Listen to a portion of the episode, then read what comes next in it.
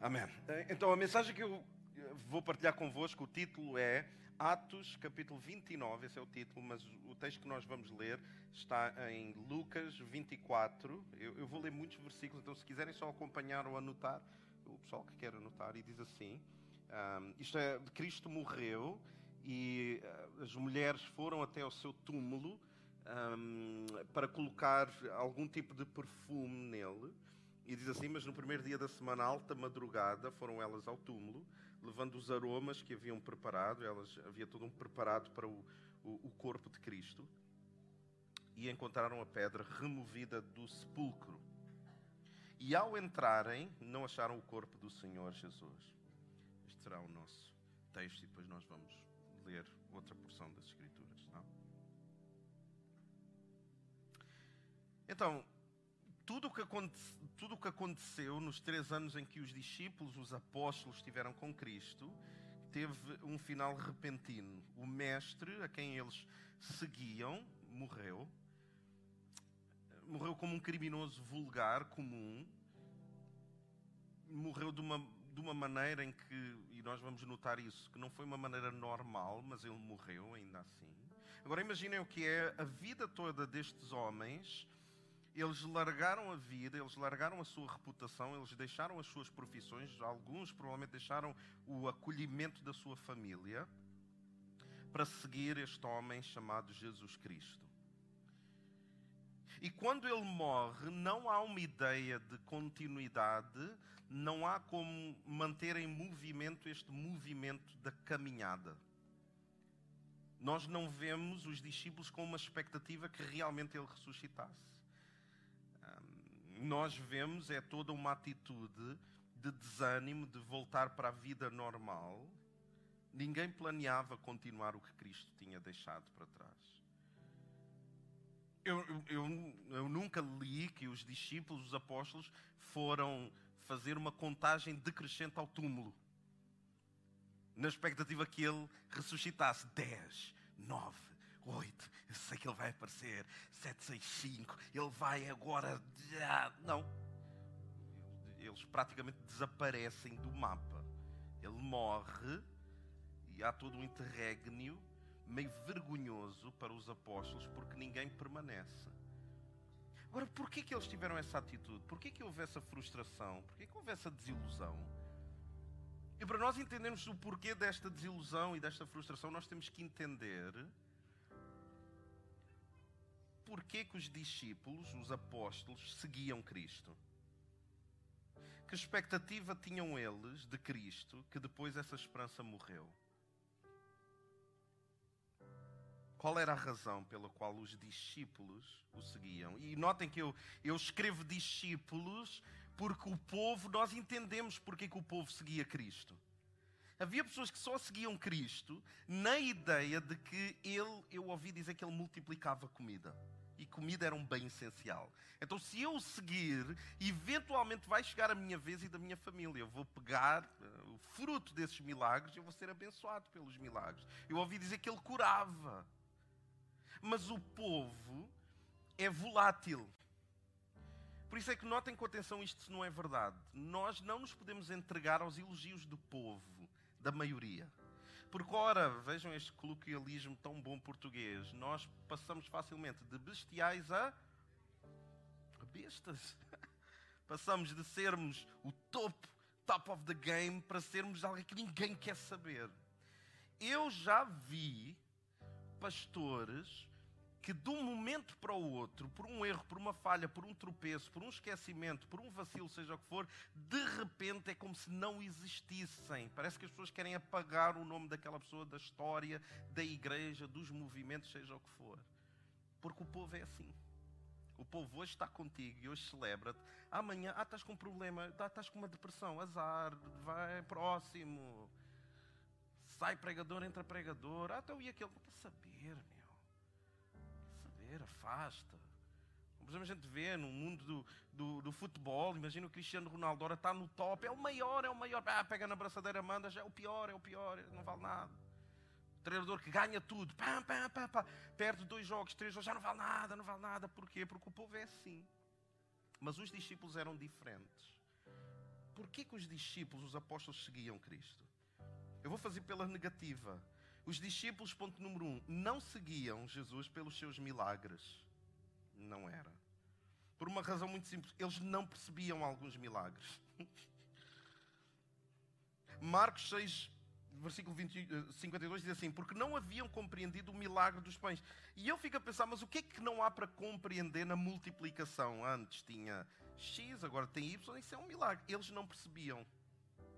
Vocês estão a imaginar o que é Cristo fazer um grande tchan de milagre e os discípulos não perceberem nada? Os, discípulos assim, mano, eu não percebi o que é que Tu estavas a andar o quê sobre as águas? Yeah, eu, mas eu não, como o quê? Uh, eu fiquei assustado, mas não sei se percebi bem os milagres. Ou seja, os discípulos não seguiam Cristo por causa dos milagres, porque eles nem compreendiam bem os milagres. Número dois, os discípulos não seguiam Jesus pelas suas profecias. Quando ele começa a falar sobre o que lhe vai acontecer no futuro, a palavra diz assim em Lucas capítulo 18, versículo 34: Eles, porém, sobre aquilo que ele estava a falar sobre o futuro, nada compreenderam acerca destas coisas. E o sentido destas palavras era-lhes encoberto, de sorte que não percebiam o que ele dizia.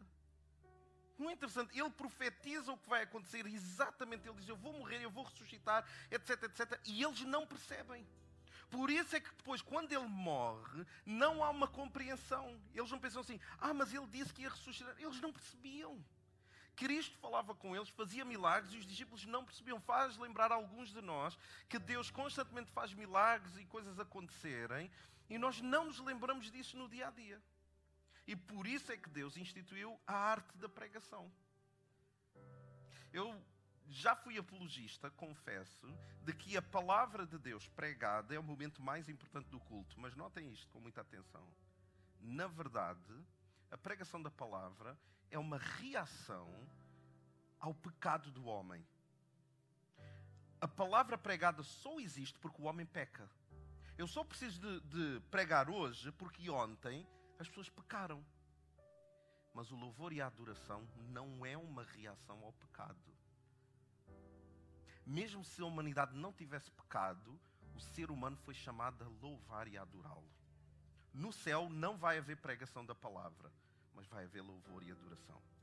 Então não, não se trata mais de ser o mais importante, é igualmente importante. Então a adoração, lembre-se disto, é muito importante. Mas eles não seguiam Cristo pelas suas profecias, número 3. Os discípulos não seguiam Jesus pelo seu ensino, que coisa estranha. Que ele era o grande ensinador. Mas quando ele começa a dizer: Eu vou morrer, e vocês, para terem vida em vós, vocês precisam comer da minha carne e beber do meu sangue. Isto para alguns discípulos foi uma coisa bem hardcore. Espera aí, eu estava a sentir a cena, porque, ah, o Messias com os mestres, está porreiro agora. Canibalismo, Delfã? Ele está a dizer para nós o comermos?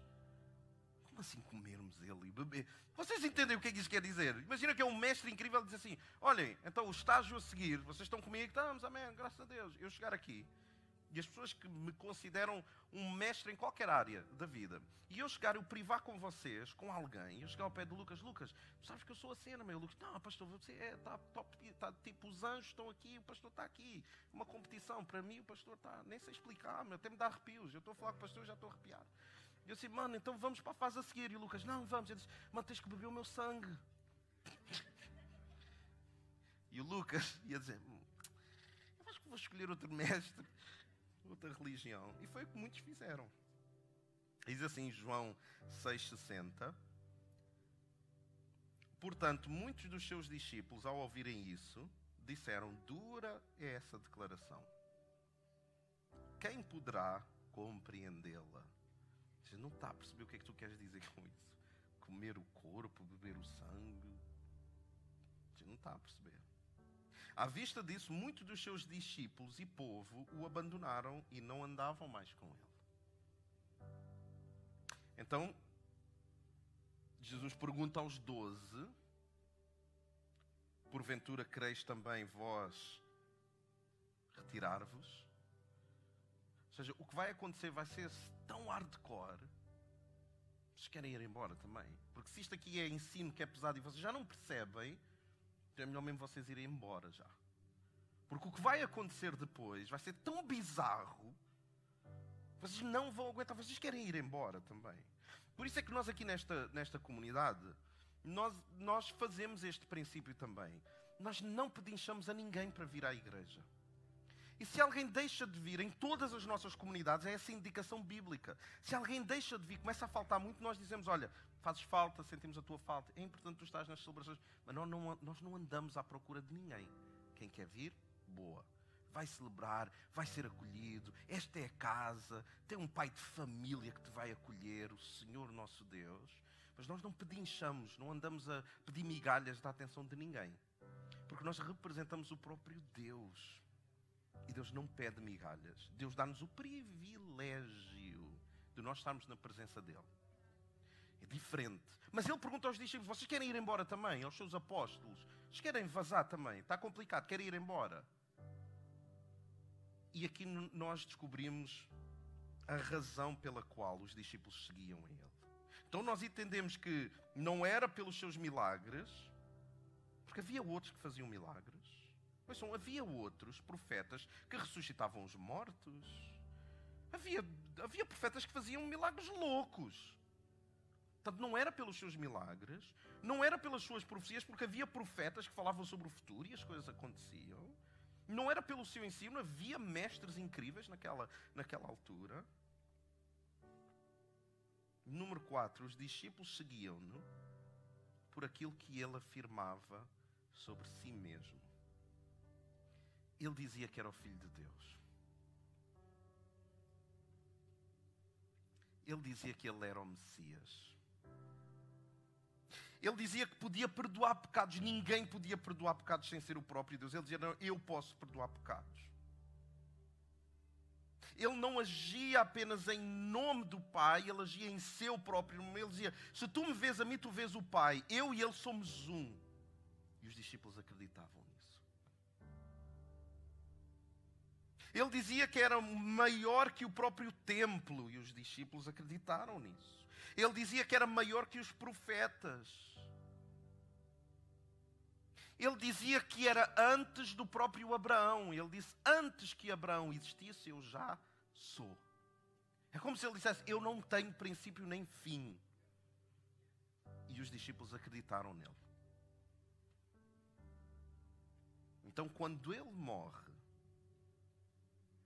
eles chegam a esta conclusão. Nós acreditamos que ele era o, o Messias, o tal, o escolhido de Deus, mas ele não pode ser. Porque se ele fosse tudo aquilo que ele disse que ele era, ele nunca iria passar pela vergonha de ser julgado como um criminoso normal, de ser humilhado, ser espancado, ridicularizado então eu acredito que nos discípulos ainda havia aquela réstia de esperança que é mesmo à distância, por isso é que Pedro seguiu de longe, ainda havia aquela esperança de que eu até eu acredito que ele é o Messias e Deus vai salvá-lo, livrá-lo de uma maneira gloriosa e, e, Pedro à distância a ver, o próprio João a tentarem perceber, só que o que acontece? Ele morre. Como é que pode um Messias morrer? Como é que pode Deus permitir que o seu Messias morra? Ele não pode ter sido então o escolhido. Nós enganamos, nós apostamos as nossas fichas todas em alguém. Ele não era o Messias.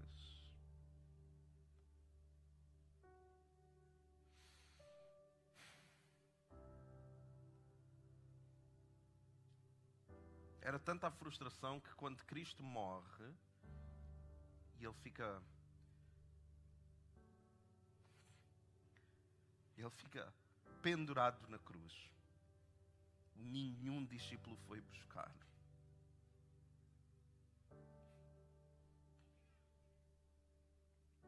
Não houve um dos apóstolos que foi lá. É como se eles pensassem: capô. Tudo o que nós acreditávamos ser este homem morreu. E eles desligam. Eles começam a pensar neles próprios, com medo a trancar em casa. Pedro, lá mais para trás, começa a dizer: Eu não conheço este homem de lá nenhum. Eu juro-te que eu não conheço este homem. Eu sei lá quem é este homem. Não, não, não. Tu falas como ele. E a palavra diz que ele até amaldiçoou. É como se ele dissesse assim: que Deus me castigue se eu conhecesse esse homem de algum lado. Eu não conheço ele de lado nenhum. Então ele fica na cruz aquelas horas todas depois de morrer. Sabem quem é que o vai buscar? Dois discípulos envergonhados: José de Arimateia e Nicodemos. Aqueles que o seguiam em segredo. Foram aqueles que foram pedir o corpo do nosso Senhor. E quando eles vão às autoridades romanas, eu imagino o diálogo de dizer: Mas para que é vocês querem o corpo? Ele já morreu, o corpo está todo amassado. A Bíblia diz que ele ficou tão desfigurado que não havia beleza nele que nos atraísse. Para que é que vocês querem ele? Vocês vão ter que pagar para tirar o corpo. Como se ele dissesse: Deixem ele estar numa vala comum, como outros criminosos quaisquer. Disseram: Não importa como ele está dá-me o corpo do meu Senhor. Que eu quero dar um enterro digno da realeza que eu acredito que ele é. E eles têm essa autorização, eles arranjam um túmulo novo que nunca ninguém tinha usado. E José, de e Nicodemos assumem a sua fé publicamente. É como se ele dissesse: Nós não tivemos coragem enquanto ele era vivo.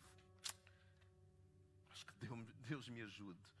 Eu agora vou publicamente, mesmo se os fariseus descobrirem, eu vou lá pedir publicamente o corpo do meu Senhor. Não me interessa se a gente olhar, olha, quem é que está a tirar aquele criminoso que está lá na cruz? Não é o José de Arimateia, não é o Nicodemos, não é ele que está lá.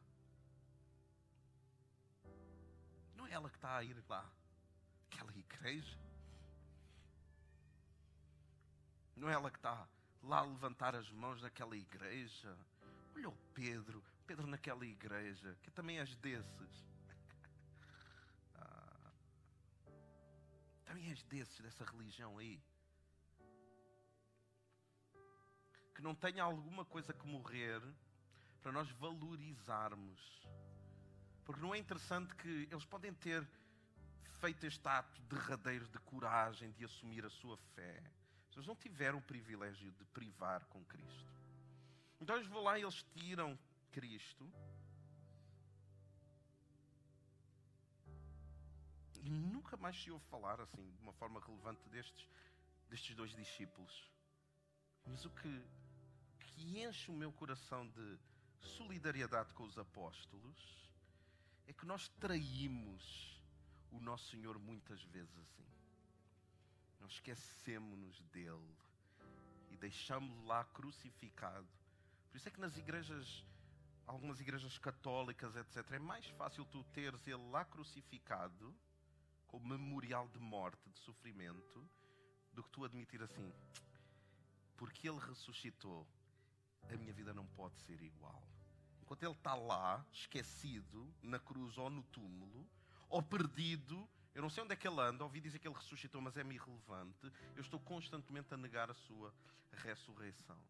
Então eles põem num túmulo, e o primeiro texto que nós lemos é quando as mulheres vão lá ao túmulo.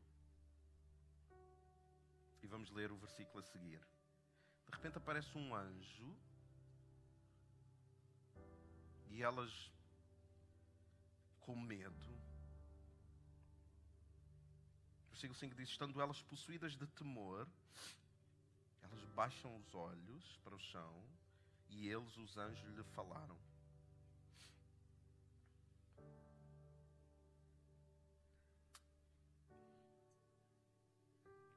Porque buscais entre os mortos aquele que está vivo. Ele não está aqui. Ele ressuscitou. Então ele ressuscitou apesar das dúvidas de tantos, inclusive os seus apóstolos. Ele ressuscitou apesar do preconceito e a incompreensão de outros tantos. Ele ressuscitou além do alcance dos fariseus e do sinédrio. Ele ressuscitou além do poder do Império Romano. Ele venceu o pecado e a morte. Ele ressuscitou com todo o poder nas suas mãos. E é por isso é que ele é o príncipe da paz, o Senhor dos exércitos. Ele é o lírio do campo. Ele é o bom pastor. Ele é a estrela da manhã. É o leão da tribo de Judá. Vamos aplaudir a ele.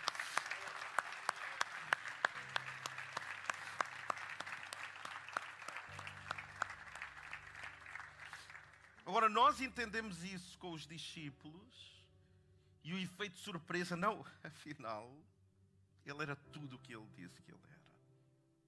Que coisa incrível. Ele era tudo aquilo que ele dizia. Então ele, ele pode ser a paz que eu preciso. Ele pode me dar o consolo que eu preciso.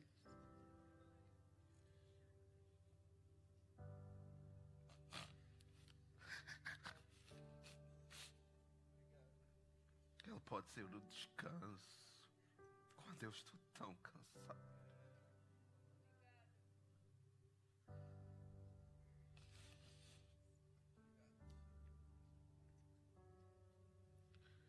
Ele é o grande eu sou.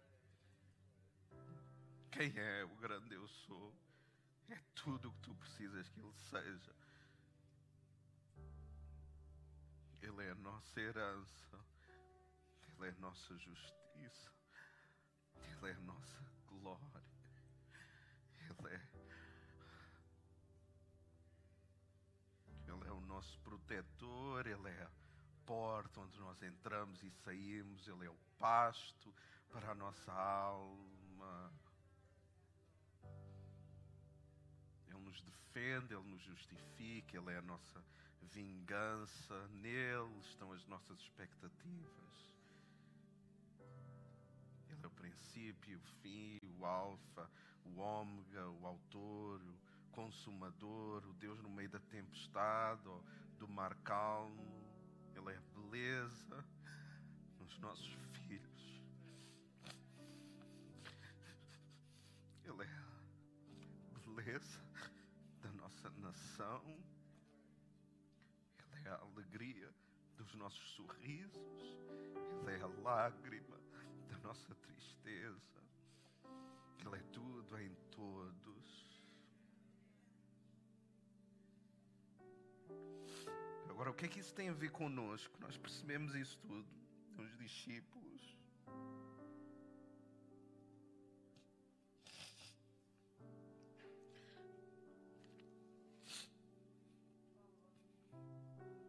Tem a ver connosco é este versículo.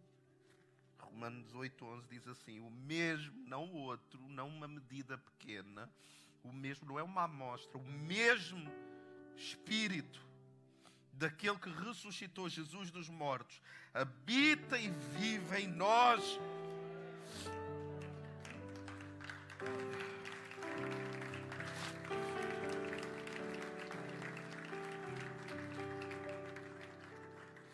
Então, se o mesmo Espírito daquele que ressuscitou Jesus dos mortos habita e vive em nós, então vai-se cumprir o que está lá no princípio, título que eu dei à minha pregação é de Atos, capítulo 29. Eu gostava de vos desafiar a nós abrirmos Atos dos Apóstolos, capítulo 29.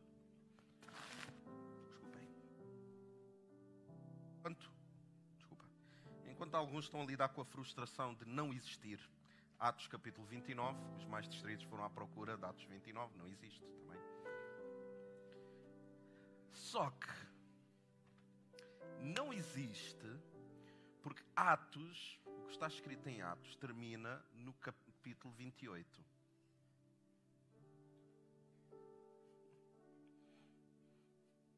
Mas se tu tiveres a oportunidade de olhar para a tua esquerda, para a tua direita, para a frente, para trás de ti, o livro de Atos continua a ser escrito na vida de cada um de nós.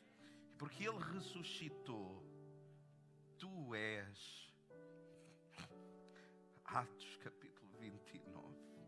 Então a história da tua vida está interligada com a vida dos discípulos, dos apóstolos, dos grandes pais da nossa fé, com Abraão, com Moisés, com Moisés, com Isaac, com os pais da igreja.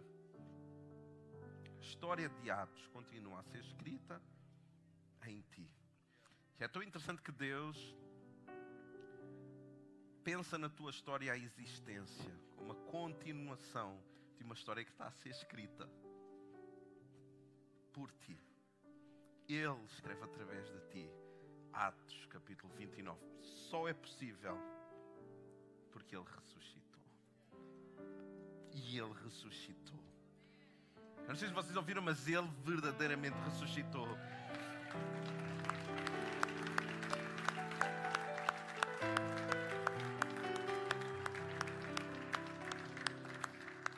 Tenho 38, 37 segundos e deixem-me dizer isto. Vocês imaginem o que é o desespero de, no entretanto, onde ele morre, depois chega uma manhã, e a palavra diz uma coisa interessante, eu termino dizendo isto. O choro pode durar uma noite, mas a alegria vem pela manhã. E ouçam, eu olhei assim bem para o meu relógio, amanhã chegou. E ele ressuscitou.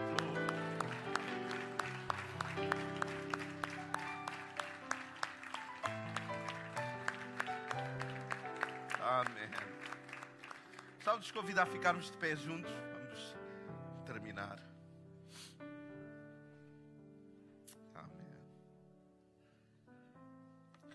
Aqueles nós que podemos fazê-lo, vamos levantar as nossas mãos, está bem? Vamos fechar os nossos olhos, levantar as nossas mãos em gratidão a Ele. Obrigado, Senhor, que Tu és o grande alívio da nossa alma. Hum. Eu sei que isto fala volumes a algumas pessoas que estão aqui. Tu és o alívio da nossa alma. Em Ti não há inquietude, não há ansiedade. É fácil nos perdermos em Ti, sem noção do tempo, sem noção das dificuldades, sem noção do cansaço. É Deus, Tu és o nosso alívio. Só podemos ter acesso a Ti, querido Pai, porque o Teu Filho, ao morrer, matou a própria morte. E ao ressuscitar, nos capacitou para sermos história tua. Onde quer que nós estejamos, há sempre alguém que vai ser impactado pelo poder da ressurreição que corre nas nossas veias. Então, ao sairmos deste lugar, lembra-nos quem nós somos em Ti. No nome de Jesus. Amém. Amém. Deus te abençoe.